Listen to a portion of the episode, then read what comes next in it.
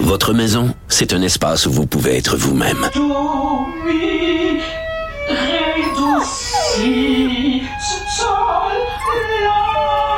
Elle mérite d'être bien protégée et vous méritez d'être bien accompagné. Trouvez la protection la mieux adaptée à votre maison avec Desjardins Assurance et obtenez une soumission en quelques clics sur desjardins.com.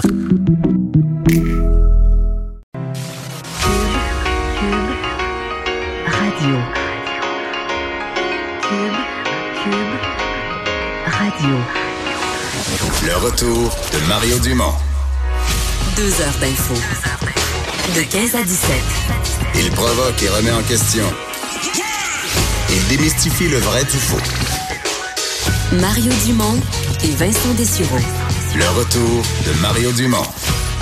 Et bienvenue à l'émission tout le monde. Bon vendredi. Peut-être que votre semaine vient de se terminer ou est sur le point de se terminer. Je parle de semaine de travail et que vous allez être avec nous pour les deux prochaines heures. Bonjour Vincent. Allô? Parce Vincent que dont les semaines de travail ne se terminent jamais parce que le lendemain il était salut bonjour week-end. Oui, mais, euh, mais là tu, te- tu- tu vas suivre un peu mon beat dans les prochains jours. parce Oui, que moi aussi je vais travailler 7 jours sur 7. Comme les chefs de parti, comme les journalistes qui suivent les, euh, les, les, les partis, t'es dans le dernier sprint. là. Mais, mais c'est un peu. euh, Peut-être un peu compliqué ce qu'on fait pour les gens. C'est que les soirées électorales qui sont quand même des rendez-vous télé énormes, gigantesques, là, en termes de technologie, de préparation. Ouais, ça, on sait pas ça. Moi, j'ai jamais vécu. Je l'ai vécu à la radio, mais pas à la télé. Évidemment, c'est pas Ben, le même, le même c'est emploi. quasiment aussi complexe, sinon plus, mettons, qu'un gala de, de artistes. ou, tu sais, Ben, c'est ça, parce que tu as énormément de gens, je suppose, sur, Sur le terrain. sur le terrain. T'as toute la mécanique, euh, je veux dire, l'ordinateur, c'est vrai pour tous les postes, ce que je dis pour TVA est aussi vrai pour toutes les autres stations euh, au, Québec, au Canada, aux États-Unis. aujourd'hui, il n'y a plus personne qui rentre. Mettons que, je sais pas, on compte les votes dans la circonscription de, Drummond. Mais il n'y a pas quelqu'un qui rentre, les libéraux ont 333 votes, après 10 pôles, 3, 3, 3, puis après ça, les conservateurs en ont 216, 2, 1, 6. Puis personne qui pitonne ça, là. Tu sais, les ordinateurs du directeur des élections, sont, les, les ordinateurs des directeurs de scrutin locaux dans tous les comtés sont connectés sur le directeur des élections. Puis le directeur des élections, euh, c'est un pipeline, prendre un terme à la Ouais. mode, qui est connecté direct sur les grands réseaux de TV. Ce qui fait que c'est incroyablement rapide. là. Pour le téléspectateur, la rapidité avec laquelle... Je veux dire, le, le type, là, Drummondville, est dans son petit bureau, puis là, lui obtient les résultats. Il y a des gens qui comptent à la main, parce que les, les bulletins sont toujours comptés à la main dans chacun des lieux de votation.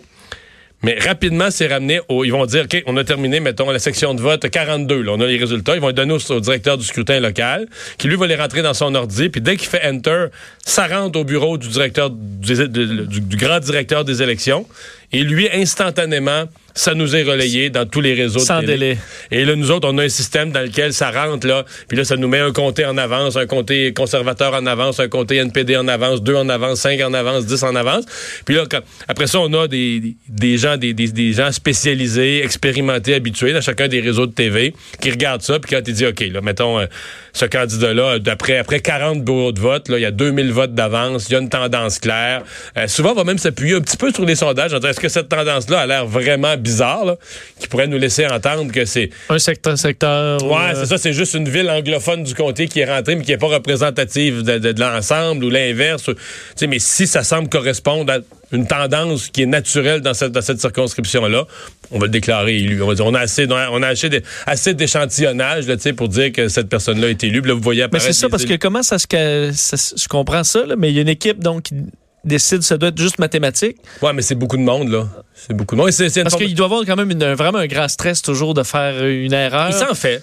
Il s'en fait. Tu vois, euh, ben, pas souvent, C'est- mais c'est quand même rare. Radio-Canada avait déclaré Jean Charest battu dans sa Oui, circonscription. on s'en souvient du. On s'en souvient. Rigueur, Du rigueur, rigueur, rigueur, de, ouais. de- de Pierre Bruno.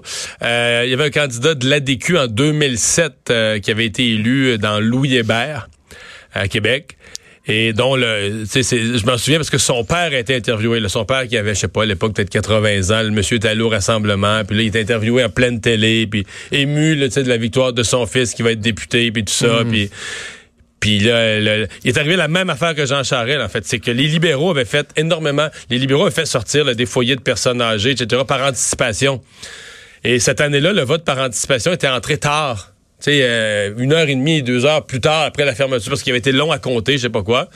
Et quand les votes par anticipation rentraient, là, qu'un candidat avait 1000 votes d'avance, 1500 votes d'avance, avait été déclaré élu, tout à coup, ça sortait les boîtes de vote. là. C'était 900 sur 1000 qui étaient des libéraux. Oui, c'est ça. Pour vrai, c'est ça. C'est des libéraux là, par centaines et par centaines, juste des libéraux. Là. Fait que ça venait, euh, ça venait faire basculer euh, des circonscriptions. Donc voilà.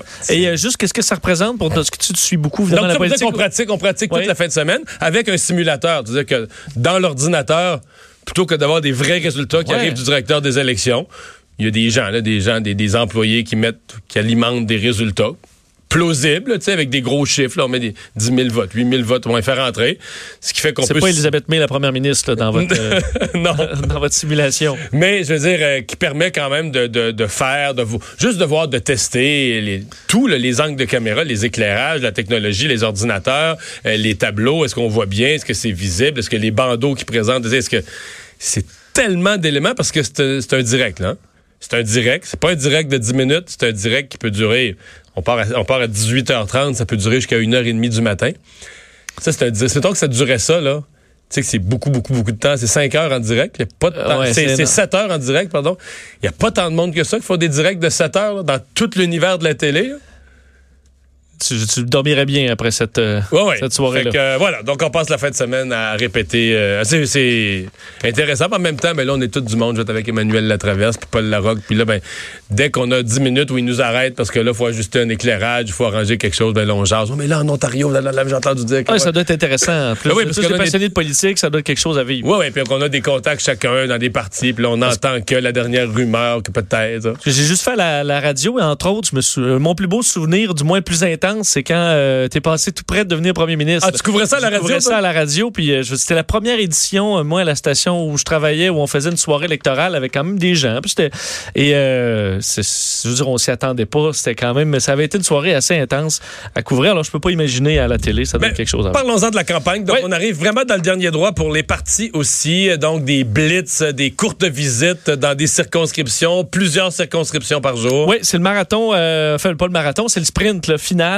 à trois jours des élections. Euh, Donc euh, les, euh, les chefs qui, oui, multiplient les visites, mais multiplient aussi les, fait change un peu le ton. Là. On est vraiment plus dans les annonces, on est vraiment dans euh, essayer de, de, de, bon démoniser un peu l'adversaire et aussi de parler de vote stratégique. Alors de plus en plus on voit ça. Là. Euh, Justin Trudeau et le, le Parti conservateur, on sait, sont nez à nez dans les sondages, à peu près autour de 30% Euh, Le NPD qui a quand même une belle montée qui pourrait quand même, dans un scénario de gouvernement minoritaire, avoir un poids important. Alors, la question est quand même revenue euh, souvent, comme quoi euh, Andrew Scheer se dit inquiet d'une euh, association d'un gouvernement libéral NPD euh, qui, selon lui, augmenterait les taxes, amènerait un énorme déficit. Et ça, ça a été rapidement répondu aujourd'hui par à la fois Justin Trudeau et Jack Minsing, comme quoi ces accusations, comme quoi les taxes allaient augmenter, c'est complètement faux. C'est ce que dit Justin Trudeau. Andrew Scheer a dit que c'est que Scheer était juste tout simplement désespéré. Euh, je voyais même que Maxime Bernier était très insulté de la visite d'Andrew Scheer en Beauce. Ouais. Euh, comme quoi, il dit tout ce qu'il trouve à, à faire, c'est de s'attaquer au seul candidat vraiment euh, de, de, de, de droite. Euh, alors, il semblait plutôt irrité par la présence d'Andrew Scheer. Alors, euh, dernier droit, et euh, ben, tout le monde travaille fort. À mon avis, ça doit être quand même intense parce que tu, sais, tu travailles en fou depuis plusieurs jours, et là, il faut que tu donnes un dernier coup comme ça. Mais sur, euh, sur Maxime Bernier, euh, ça va être une autre lutte qui va être serrée, ça. Et, et c'est une lutte, disons, où c'est. Ben, je comprends que c'est un- pour, pour le commun des mortels, je pense pas qu'il y a beaucoup de gens qui sont attachés à son parti, mais c'est quand même un, un nouveau parti, euh, beaucoup plus campé à droite, dont, à mon avis, l'avenir. L'avenir euh, repose sur l'élection en Beauce euh, lundi. Je dis pas même si Maxime Bernier est élu, je dis pas que c'est un brillant avenir. C'est un parti qui pourrait quand même, euh, tu sais, qui a fait 2% qui dans la campagne, il ressemble pas. Même si Maxime Bernier été invité dans certains débats, on n'a jamais senti qu'il n'y a rien qui le fait. Mais à l'inverse, si Maxime Bernier perd, même s'il perd par euh, 1% d'écart dans sa circonscription, à mon avis, on, On ferme, le, on ferme, ferme les ferme livres, boutique. Mais même à ça, si juste lui est élu, c'est quand même. On, je pense qu'il misait sur le fait, ah, mais il va peut-être avoir un, effet intéressant, mais il plafonne. Enfin, il a même baissé. Là, euh, Oui, oui, il est monté jusqu'à un moment donné, il était monté jusqu'à 4% puis là, il est redescendu aux alentours de 2. On va voir ce que ça donne lundi. Peut-être qu'il y aura plus que, plus que prévu. Euh, D'ailleurs, sur les Verts, euh, Oui. les Verts au fédéral se font, euh, se font attaquer, en fait, par les Verts province. Ben, attaquer. Les Verts de la province euh, qui réclame le départ de candidats du Parti vert du Canada euh, à la suite de ses propos euh, islamophobes, euh, donc révélés un petit peu plus tôt cette semaine, qui, qui sont allés bon, en ébranler plusieurs au Québec. C'est c'est- bon, ces propos qui ont été donc rapportés entre autres par, par le journal, le bureau d'enquête, qui parle de toutes sortes de propos déplacés sur euh, sur l'islam. Et selon euh, les euh, le, le- le- bon les le parti vert provincial on dit nous ne pouvons permettre aux verts d'être associés à l'islamophobie. La présence continue de ces candidats au sein du parti envoie le message que nous acceptons l'islamophobie au sein des verts fédéraux. Euh, les candidats se sont excusés euh, mardi après avoir été contactés par euh, par, par le bureau d'enquête. Mais les mais selon eux c'est Bon, il est trop tard. Il devrait y avoir un geste, soit qu'ils deux démissionnent ou soit qu'Elisabeth May leur monte la porte, ce qui n'a pas été le cas pour l'instant. Bon.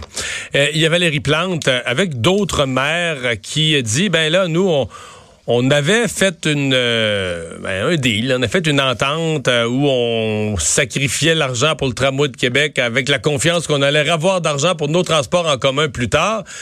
Mais là, elle dit, le- le- cette entente-là ne tient que si euh, tout le monde en respecte les paramètres futurs. Là. Oui, c'est ça. Est-ce que le projet de tramway est euh, ébranlé euh, par euh, euh, l'éventuelle élection? C'est possible, du moins selon la mairesse de Montréal, euh, Valérie Plante, qui évidemment est un personnage clé dans le financement du tramway de Québec parce que elle prête temporairement une enveloppe de 800 millions de dollars avec une entente avec le fédéral, comme quoi elle va le recevoir un peu plus tard. Ce sera le deuxième, disons, en liste.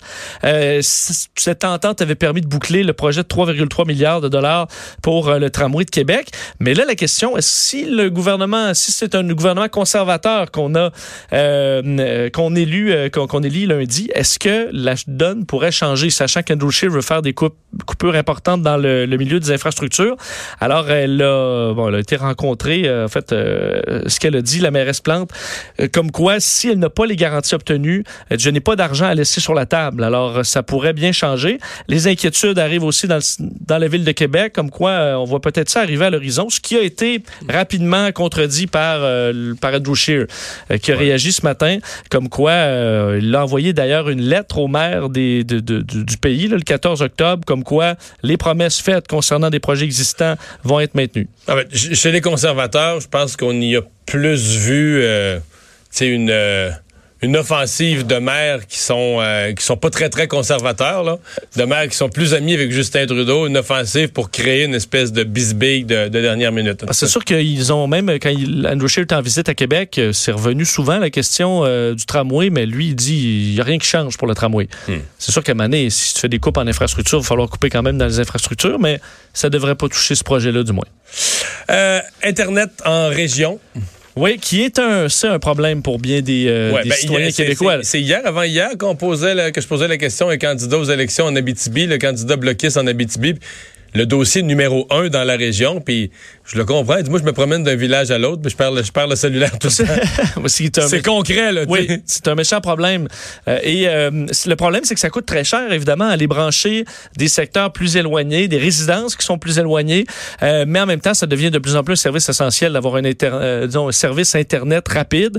Voilà que le gouvernement du Québec, aujourd'hui, annonçait à Shawinigan qu'il euh, bon, allait dépenser une enveloppe de 100 millions de dollars pour améliorer l'accès à Internet aux vitesses en, en région éloignée.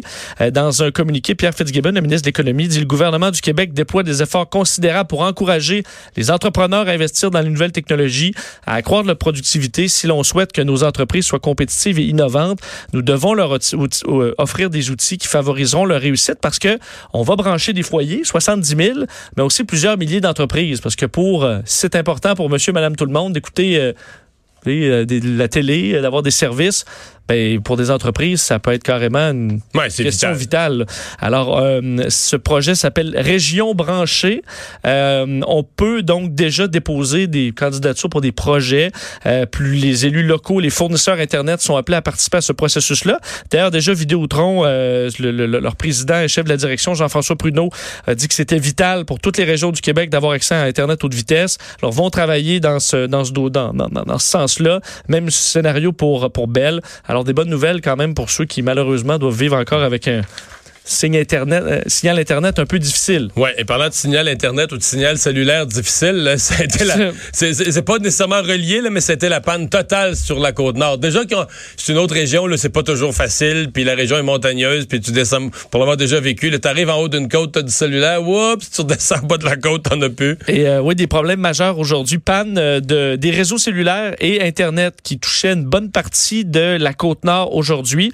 Euh, ce midi, le cellulaire est revenu, mais pour l'Internet, c'est beaucoup plus difficile. C'est un accident survenu hier soir sur euh, la route 138, kilomètre 880, qui est en cause. Un camion qui a arraché des poteaux euh, de TELUS, brisé un câble de fibre optique. Puis évidemment, c'est plus compliqué à réparer de la fibre optique. C'est plus long. Euh, des dizaines de milliers de personnes ont donc perdu le signal Internet et le réseau cellulaire entre Bétrinité et Blanc-Sablon. Euh, système de paiement direct aussi qui était qui posait problème. Baie-Trinité Oui. Et Blanc-Sablon, c'est presque la moitié du Québec. En kilomètres. Ah, oui.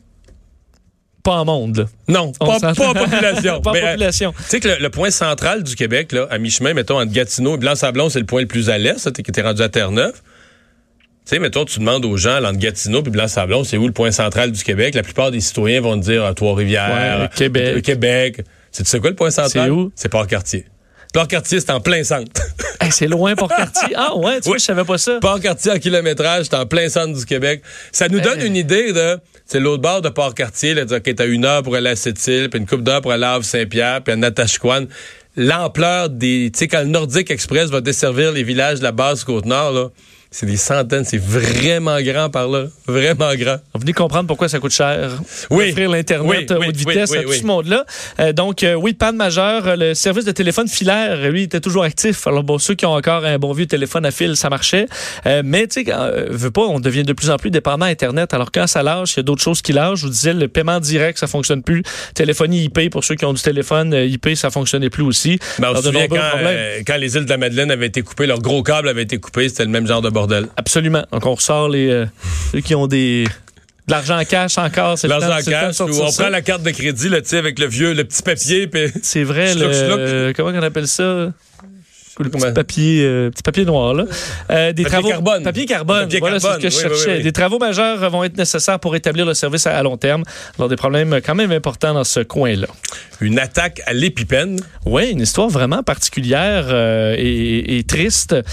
Dans un établissement d'un centre jeunesse de l'Estrie, une, une intervenante qui aurait été agressée sexuellement par un jeune de 15 ans qui la menaçait avec l'aiguille d'un épi- Euh, ce serait survenu dimanche dans l'établissement qui est à Sherbrooke. Euh, la femme a été capable de se, libérer de l'emprise du jeune en le mordant. Donc c'est ce qu'on ce qu'on a ce qui a été raconté. L'adolescent fait face à des accusations quand même très sérieuses, l'agression sexuelle armée, voie de fait armée, séquestration, va comparaître euh, à la chambre de la jeunesse le 25 octobre prochain. Ça amène le syndicat de, l'intervenante à se poser quelques questions. D'un, à réclamer une enquête, ce qu'il y aura, et pose des questions sur la formation du personnel. Parce que ceux qui ont euh, travaillent, par exemple, avec euh, des, des personnes en problématiques de santé mentale à Sherbrooke vont avoir une formation qui s'appelle l'Oméga pour pouvoir se libérer d'une personne violente. Elle n'a pas eu cette formation-là parce qu'on ne la donne pas pour ceux qui sont en centre jeunesse, mais qui ont quand même affaire très souvent à des comportements violents. Alors, euh, eux réclament qu'on puisse donner cette formation-là. Il y aura enquête. D'ailleurs, les autorités de la santé euh, dans, le, dans le secteur font une enquête interne présentement complète pour essayer de comprendre qu'est-ce qui a pu se passer. Les euh, bon, les Albertains qui accueillent Greta Thunberg présentement, euh, c'est euh, vendredi, c'est le moment de la marche euh, aujourd'hui à Edmonton, de la marche du vendredi, de la marche habituelle. Euh, mais là, il y a des gens qui avaient promis, euh, avec des, camionneurs qui avaient promis une contre-manifestation. Ça a l'air de quoi? Oui, ça a eu lieu. Les, les, bon, il y a quand même plusieurs manifestants pour, bon, pour Edmonton et on a vu les images. Ça a ramené quand même pas mal de gens. Greta Thunberg tweetait dans les dernières minutes donc quelques images de ce qui se passe euh, à Edmonton dans cette manifestation pour, euh, pour le climat. Euh, visité, il faut dire, de plus en plus par... On comprend qu'Extinction, les rébellions, on fait beaucoup parler d'eux dans les dernières semaines, particulièrement dans les derniers jours. Alors, ils sont de plus en plus des intervenants qu'on entend. là. On les entend d'ailleurs du côté d'Edmonton. Il y a d'ailleurs eu quelques, disons, frictions entre... Ben, J'ai une image de la foule. Là. Oui. C'est beaucoup de monde. là. Oui, c'est ça que je dis pour Edmonton. euh, Tel- Tel qu'évalué par euh, Greta, d'après moi, c'est 2 millions. là. Non, mais pour Oui. moi, il y a peut-être un vrai, euh, je sais pas combien, 150, c'est, quand tu, tu te penses, c'est beaucoup, c'est, c'est impressionnant. C'est beaucoup de gens. C'est beaucoup de gens. Dire qu'en Alberta, euh, bon, la province vit du pétrole, mais quand Greta y va, il y a quand même des, euh, Et, il y a des manifestants. Il y avait effectivement une contre-manifestation. C'était promis par euh, un, un groupe de camionneurs, United We Roll, euh, donc qui euh, bon, veut manifest- veulent manifester en faveur du développement des hydrocarbures.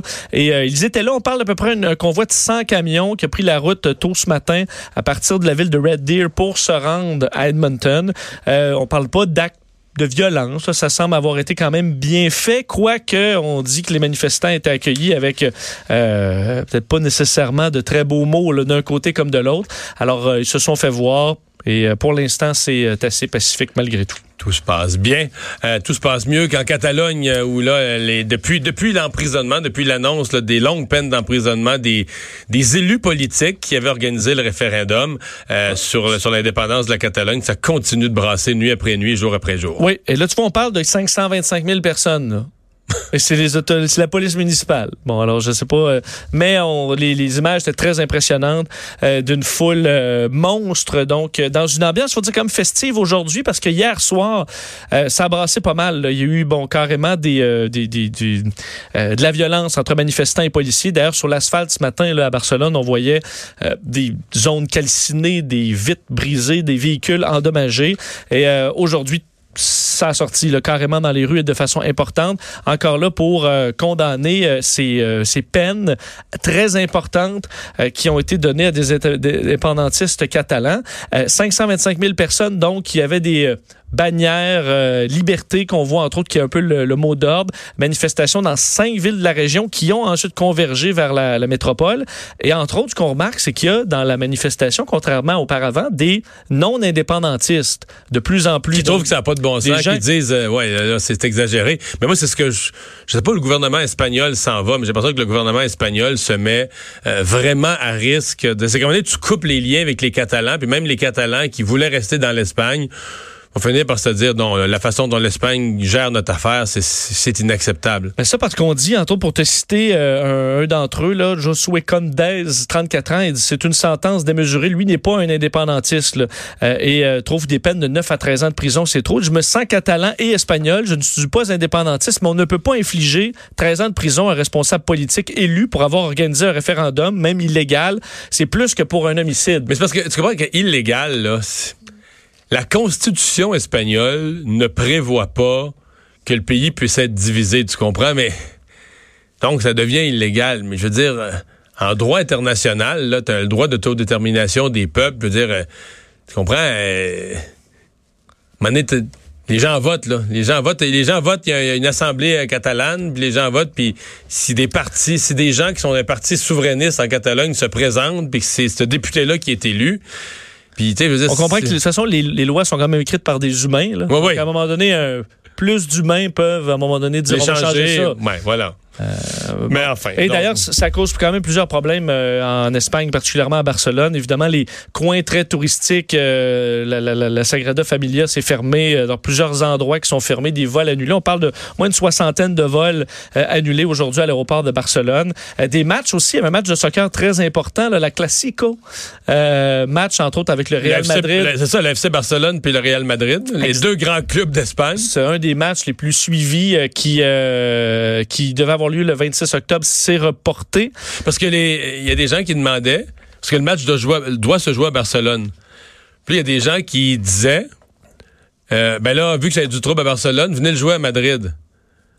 Et là, que c'est parce qu'à Madrid, euh, Ben oui, mais c'est parce que t'imagines-tu l'insulte pour les Catalans? C'est comme si à Montréal, le Québec était à feu et à sang parce que le Canada nous écœure, là. tu nous l'enlèves la finale de la Coupe Stanley. Moi, tu dis, ouais, on peut tout la faire à Montréal, on va la déplacer à Toronto parce qu'à Montréal, ça brasse. là. Tu penses que ça brasserait moins à Montréal le lendemain? Tu tu- tu- tu as fait raison. tu sais, t'aurais juste plus de monde des rues le lendemain, t'aurais les partisans de hockey en plus des partisans politiques. Enfin. Euh, les enseignants qui ont fait connaître, on sait qu'il va y avoir des négociations dans le secteur public là, au cours des prochains mois, et les enseignants qui ont fait connaître leur, euh, leur demande salariale. Oui, et euh, en fait, ce qu'ils réclament, c'est une majoration des salaires de 8% à partir de l'an prochain euh, pour rattraper la moyenne canadienne, euh, en plus des augmentations qui vont être négociées dans le, re- le renouvellement des conventions collectives de la fonction publique. Euh, ce que C'est 8% en plus de ce qu'il y aura aux autres fonctionnaires, ce que je comprends, là. hein? Ben, en fait, pour te citer, la présidente de la Fédération des syndicats du gouvernement Legault a annoncé que pour valoriser la profession enseignante, il était conscient qu'il faudra faire un effort pour reconnaître le travail des enseignantes et cette reconnaissance-là passait aussi par du monétaire. Alors, on sait que lui, François Legault, était pas vraiment là. Euh, alors, on est allé présenter nos demandes, mais c'est ce que je comprends aussi. Majoration de 8% euh, en plus des augmentations qui vont être Donc, négociées. en d'autres termes, si le gouvernement donne 1,5% par année, je sais pas, sur trois ans à l'ensemble de la fonction publique, eux, ils veulent ça. Plus 8. plus le 8 de, qui est un, rattrapage. Écoute, euh, je pense, je pense pas, c'est toujours une négociation, je pense pas qu'ils vont avoir 8% mais je pense que la pénurie d'enseignants, le problème, c'est qu'il y a, la pénurie, il y a des pénuries maintenant dans plusieurs secteurs, mais le gouvernement, dans le cas des enseignants, j'ai l'impression que le gouvernement aura pas le choix euh, de, de regarder ça de près parce qu'il y a un problème de, il y a un problème de recrutement, il y a un problème qui est, euh, qui est réel. Et, mais c'est toujours la difficulté pour le gouvernement, c'est que la fonction publique étant dans l'approche syndicale traditionnelle, c'est une négociation qu'on appelle le mot est savant, mais paramétrique. C'est-à-dire que pour pas avoir de trouble, donne la même affaire à tout le monde. Tu comprends? Tu Oui. donnes 1,5% tu donnes à tout le monde. On s'entend que c'est de la mauvaise gestion. On s'entend que ça, c'est une façon pour le gouvernement pas de bien gérer puis de rendre des bons services au public. Parce que si on voulait rendre des bons services au public, on regarderait ça en détail puis on se dirait, oh, dans tel secteur, il nous manque de la main-d'œuvre. Dans tel domaine, il faudra aller chercher des gens plus compétents. On va les augmenter un peu. Tu sais, si c'était un- si on écoutait la science. Oui. Hein, Oui. C'est qu'un la- domaine à un autre, c'est pas supposé. Ça évolue pas de la même façon d'année en C'est ça. année. Fait qu'il y a des domaines où tu pourrais dire, ben non, eux autres, ils gagnent assez, puis on n'a pas de misère à recruter, puis tu sais, je veux dire, c'est un salaire raisonnable pour ce qu'ils font. Puis dans d'autres domaines, te rendre compte. Exemple, prenons l'exemple qu'on a connu avec la commission Charbonneau du génie. On aurait pu se rendre compte au cours des années fin 90, 2000, de dire, oh, tabarouette. Le secteur privé, là, il donne de- les salaires augmentent pour les ingénieurs, là. Fait que si nous autres, on ne suit pas, on pourra pas recruter des meilleurs. Donc, donc si tu avais vraiment un suivi, mais c'est pas de même, ça marche. Du tout, du tout, du tout, du tout. On regarde pas le marché, on regarde pas les besoins, on regarde pas le service à la population. On veut la paix syndicale. Puis pour avoir la paix syndicale, là, les syndicats négocient en masse, puis pour la même chose pour tout le monde, au nom d'une certaine justice, euh, qui vaut ce qui vaut. Et là, le gouvernement de la CAQ dit, moi, il veut sortir de cette logique-là. Il veut rentrer dans une logique de dire, on va regarder pénurie de main-d'œuvre, on va regarder la, situation particulière des infirmières, puis tout ça. Parce que, en théorie, tout le monde est d'accord avec ça. Tout le monde dit, ah ouais, c'est bien logique, c'est bien logique de regarder. Mais en pratique, chacun des corps de métier va dire, ah ben, moi, je suis le plus maltraité de la gang, puis je mérite un 8% 10% Tout le monde va en demander plus, là. Il n'y a, pas- y a pas un syndicat qui va dire, ah ben, moi, nous, notre groupe, là, on considère qu'on On est correct. on est correct. c'est bon de même. Ouais, non. Donc, euh, autant là, je supporte là, cette idée du gouvernement au maximum de négocier, parce que nous, comme contribuables, on veut qu'ils négocient en fonction de nos besoins, de nous donner des meilleurs services à la population, puis d'augmenter les salaires, pas juste pour satisfaire une pression syndicale, d'augmenter les salaires pour recruter, pour recruter du talent, pour aller chercher ceux qui vont nous S'adapter au marché tout le temps. ben oui. Mais ça, c'est en théorie, j'appuie ça. Mais dans la pratique, j'ai hâte de voir. J'ai hâte de voir si c'est faisable. J'ai hâte de voir comment tu peux créer un bordel syndical en essayant de, en essayant de faire ça. Enfin, on va faire une pause euh, au retour euh, dernière de nos entrevues avec des candidats aux élections fédérales. On avait repassé les autres partis cette semaine. Il nous reste le Parti conservateur. Peut-être, notre prochain invité, peut-être, on ne sait pas, je sais pas, 50-50 des chances qu'il soit à partir de la semaine prochaine ou l'autre, un futur ministre.